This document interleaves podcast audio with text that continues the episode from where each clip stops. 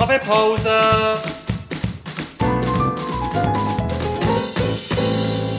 Das ist der Podcast Kaffeepause vom Bernischen Historischen Museum. Guten Morgen und herzlich willkommen zur Kaffeepause. Letzte Woche hat eigentlich unsere neue Ausstellung Frauen ins Bundeshaus 50 Jahre Frauenstimmrecht eröffnet werden. Das Jubiläum selber findet aber erst am 7. Februar nächstes Jahr statt. Und in der heutigen Podcast-Folge rede ich mit Franka Demarmes.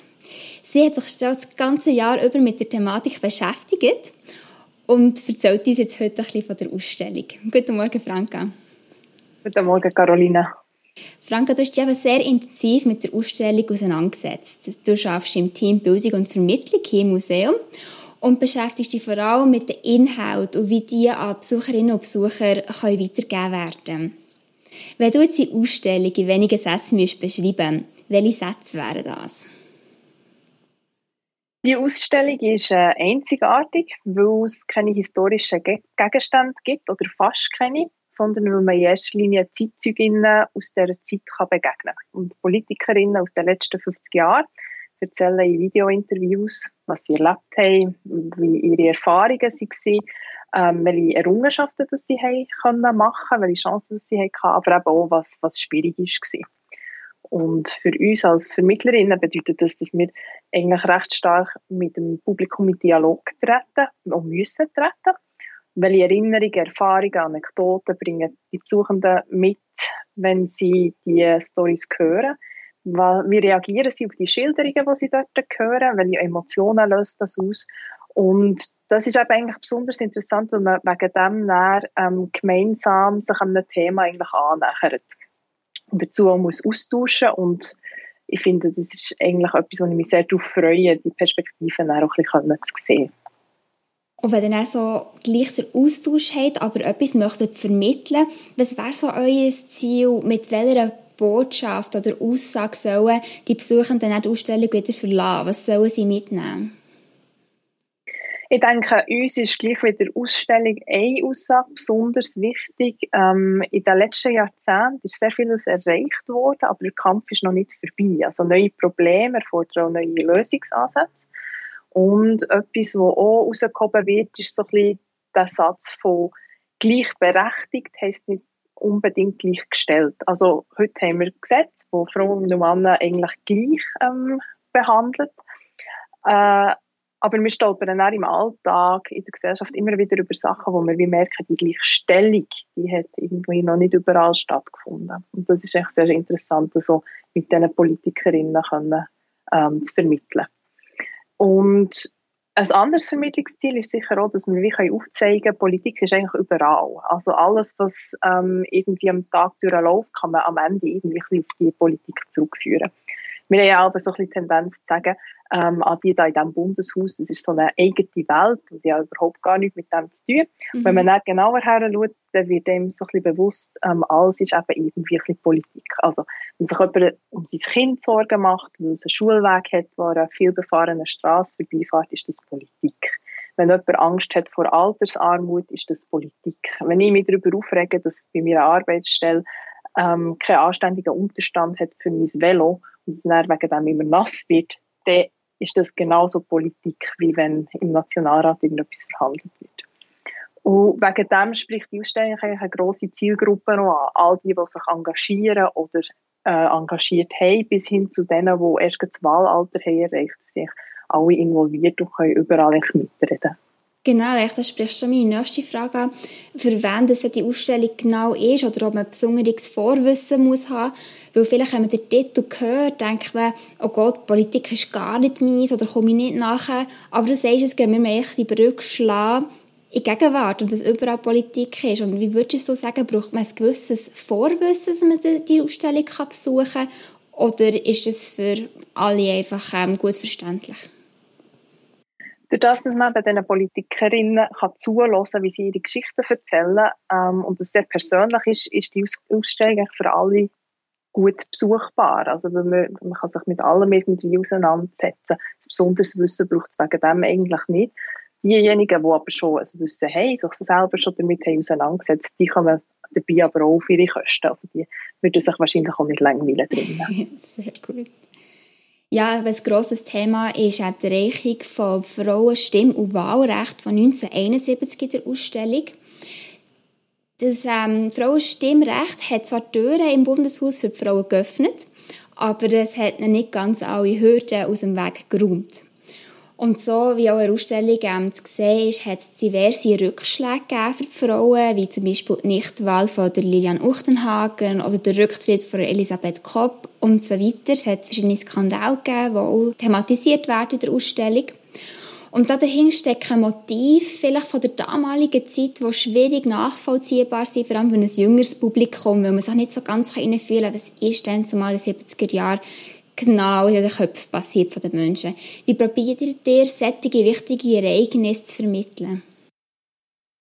Ich glaube, der Vorteil von dieser Ausstellung ist wirklich, dass das, was die Frauen beschreiben, nicht zwingend etwas mit Politik zu tun muss haben, sondern wirklich so grundmenschliche Gegebenheiten thematisieren. Als Beispiel, also wenn Christian Brunner davon erzählt, dass ähm, ihre die Verleumdungskampagne, die sie dann hat erlebt, heute immer noch weh tut, dann können wir das nachvollziehen. Es sind Geschichten von Ungerechtigkeiten, ähm, es geht um das Gefühl, ständig Steine in den Weg gelegt zu bekommen. Und das ist ein sehr persönlicher Zugang und schafft wegen dem Nähe. Und wir dürfen auch nicht vergessen, habe ich das Gefühl, ein wichtiger Aspekt ist, dass Jugendliche durchaus sich für Politik interessieren und auch engagieren. Das können wir aktuell sehr gut beobachten, bei, bei der Klimajugend zum Beispiel, bei der Black Lives Matter Bewegung, wo ja auch in der Schweiz ähm, zahlreiche junge Menschen auf die Straße hat gezogen. Und das Engagement, die Gefühle, die dort involviert sind, die ähm, sind bei Erwachsenen genauso wie bei Jugendlichen, genauso wie bei Menschen, die noch in einem Schulkontext drin sind, kann man die eigentlich auslösen. Der Weg dazu ist vielleicht ein bisschen anderer. Also wenn jemand schon abstimmen kann, dann ist es einfacher, dort vielleicht etwas dazu zu sagen oder sich so völlig drin zu fühlen. Ähm, wenn man das Gefühl hat, ah Mann, jetzt habe ich abgestimmt, das ist schon wieder anders abgestimmt worden, als dass ich es gerne hätte Äh, und darum gehen wir äh, bei den Schulen mehr über den Weg, dass wir wirklich so persönliche Erfahrungen mit einbeziehen Also wer hat sich schon mal ungerecht behandelt gefühlt, wer darf etwas aufgrund von seinem Geschlecht oder darf es eben nicht aufgrund von seinem Geschlecht. Das sind Fragen, die funktionieren, egal in welchem Alter eigentlich. Und sich tagesaktuell immer noch. Ganz genau. Sehr schön. Ähm, bei deiner Recherche und Auseinandersetzung mit der ganzen Thematik bist du sicher auf sehr eindrückliche Aussagen und Zitate von diesen Frauen und Sitzungen gestoßen. Hat dich da etwas ganz speziell beeindruckt? Ich nehme sehr viele Erkenntnisse mit aus den letzten Monaten und den Recherchen in dieser Zeit. Aber ein Zitat, das man auch in der äh, Ausstellung gehört, hat mich wirklich nachhaltig prägt. Das stammt von der CVP-Nationalrätin, von der Rosmarie Zapfel. Mhm. Und die sagt, es gibt eigentlich keine Frauenprobleme. Betrifft ein Problem eine gewisse Gruppe aus der Gesellschaft, dann sind das immer Gesellschaftsprobleme. Wir können dort das Beispiel den Vaterschaftsurlaub nehmen ob und wie viele Tage ähm, frisch backene Väter dürfen daheim bleiben, betrifft nicht nur sie allein, das betrifft die Mütter genauso, das betrifft Familie der Eltern, das betrifft den Freundeskreis, die Kitas, die Betriebe und die Kinder am Schluss auch. Und ich glaube, das ist eigentlich eine Erkenntnis, die sehr viel Potenzial hat, wo wir aber im Moment ähm, gegenüber politischen Fragen noch wenig reflektieren und wo ich bis so in meinem Alltag im Moment auch sehr fest einbeziehe dank dieser, dank dieser Ausstellung. Genau. Ja, und dann kommen wir doch noch zu der Gegenwart. Ähm, aber wir haben es so ein bisschen angesprochen, aber nochmal, wie sieht es für dich aus? Welchen Bezug nehmen wir in der Ausstellung ähm, zur Gegenwart? Also man hat ja gesehen, letztes Jahr im Juni beim Frauenstreik, ähm, es hat Tausende von Menschen mobilisiert, Frauen wie auch Männer sind auf die Straße gegangen. Es ist top aktuell, die Thematik. Ja, und ähm, die, die Ausstellung zeigt auch, dass es ähm, nicht, also der Bezug zum Frauenstreik wird nochmal äh, hergestellt, indem das nochmal darauf verwiesen wird, dass das ja nicht der erste nationale Frauenstreik war und dass viele Menschen auf die Straße für die Gleichberechtigungsthematik sind gegangen bisher schon und wahrscheinlich auch immer wieder werden gehen. Ähm, das ist so ein bisschen als Teaser für die ganze Ausstellung. Äh, und am Ende wird ja die Frage äh, aufgeworfen, ist jetzt alles gut? Das ist so ein bisschen die letzte grosse Frage, die die Ausstellung behandeln Und fast unisono antworten die Politikerinnen gleich, nein, es ist noch nicht alles gut, weil wir sind einfach wirklich noch nicht gleichgestellt. Und der Kampf muss also immer weitergehen, auch mit dieser Ausstellung am Schluss. Die Besuchenden haben dort wirklich auch Möglichkeiten, sich selber zu engagieren in der Ausstellung selber, indem dass sie ihre Meinung ausdrücken können. Zum Beispiel können sie ihre Gefühle zum Ausdruck bringen Sie können ähm, selber abstimmen, Kampfslogan auswählen. Sie haben die Möglichkeit, einen Brief ans Bundeshaus zu verfassen, wo wir dann auch wirklich weiterleiten an zwei Parlamentarierinnen, die dann, äh, sich dem dann auch annehmen. Und ähm, auf, aus diesen Rückmeldungen können wir ja wie auch so ein bisschen Rückschlüsse schließen, wo drückt aktuell der Schuh, was beschäftigt die Menschen heute. Und so ist echt die Gegenwart ist echt Grundthema von der ganzen Auseinandersetzung. Es findet also eigentlich ein stummer Dialog zwischen den Politikerinnen und den Besuchenden in der Ausstellung über gegenwärtige Themen statt.